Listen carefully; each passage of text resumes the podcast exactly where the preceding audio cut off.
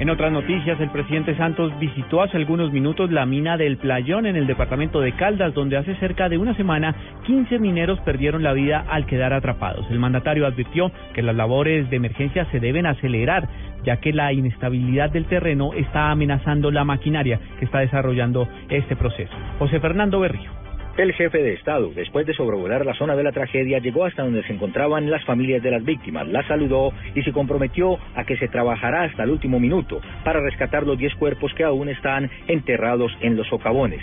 Dijo que se tiene que ir despacio porque el terreno, por el peso de la maquinaria, ya está presentando inestabilidad. Eh, esperamos que de aquí al miércoles, según me dicen, se pueda iniciar la segunda etapa primera etapa es bajar el nivel a un nivel suficientemente bajo para poder comenzar el rescate.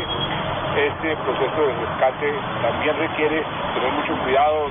Dijo el mandatario que si hay lugar para una investigación y establecer responsabilidad penal, el gobierno también la acompañará. En Caldas, José Fernando Berrío Becerra, Blue